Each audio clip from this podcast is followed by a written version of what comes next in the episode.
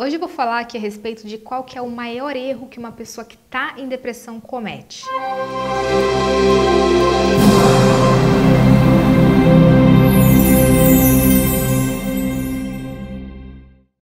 Para quem está com depressão sabe que se sente vontade de se isolar, vontade de não fazer nada, existe um sentimento de não pertencimento, sentimento de rejeição e principalmente, às vezes, vem pensamentos suicidas, pensamentos negativos de autodesvalorização. E todos, todos esses pensamentos, eles vêm para a pessoa como se fosse uma fumaça, como se fosse uma nuvenzinha que a pessoa vai farejando aquilo, como se ela não tivesse controle daqueles pensamentos, daquela, daquela visão. Então a pessoa ela chega a um pensamento, por exemplo, ah, eu tô feia, não tô legal, ou eu não sou nada. Aí aquele pensamento gera um outro pensamento, ninguém me ama, ninguém me quer. É como se fosse um acarretamento de pensamentos negativos.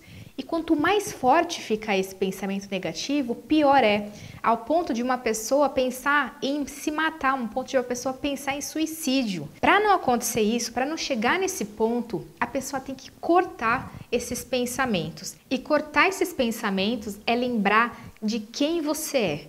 Você é a pessoa mais importante neste mundo. Lembre-se sempre disso. Neste momento, você está em desespero, seu corpo entra em estresse, muitas vezes querendo entrar numa ação que é, por exemplo, o atentado à morte, à vida.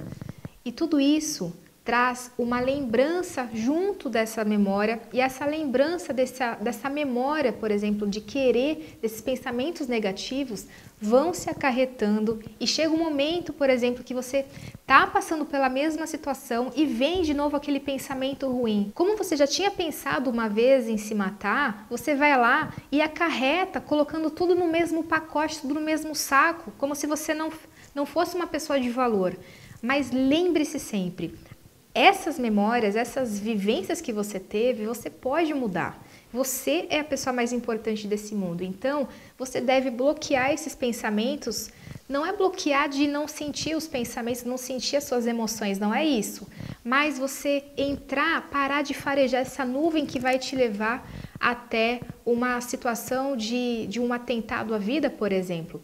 Essa, esse farejamento não é você, é a sua mente produzindo mais memórias negativas, como se fosse, não sei se tem um caso, por exemplo, é, não sei se você consegue comer uma bala, sabe, mentos? Você come um mentos, você dificilmente vai comer só um, dá vontade de comer outro. É a mesma coisa que acontece no seu cérebro. É mesmo que um cachorro farejar uma comida, ele vai lá e fareja aquela fumaça até encontrar comida. O cérebro, ele quer a mesma coisa, ele busca fuga.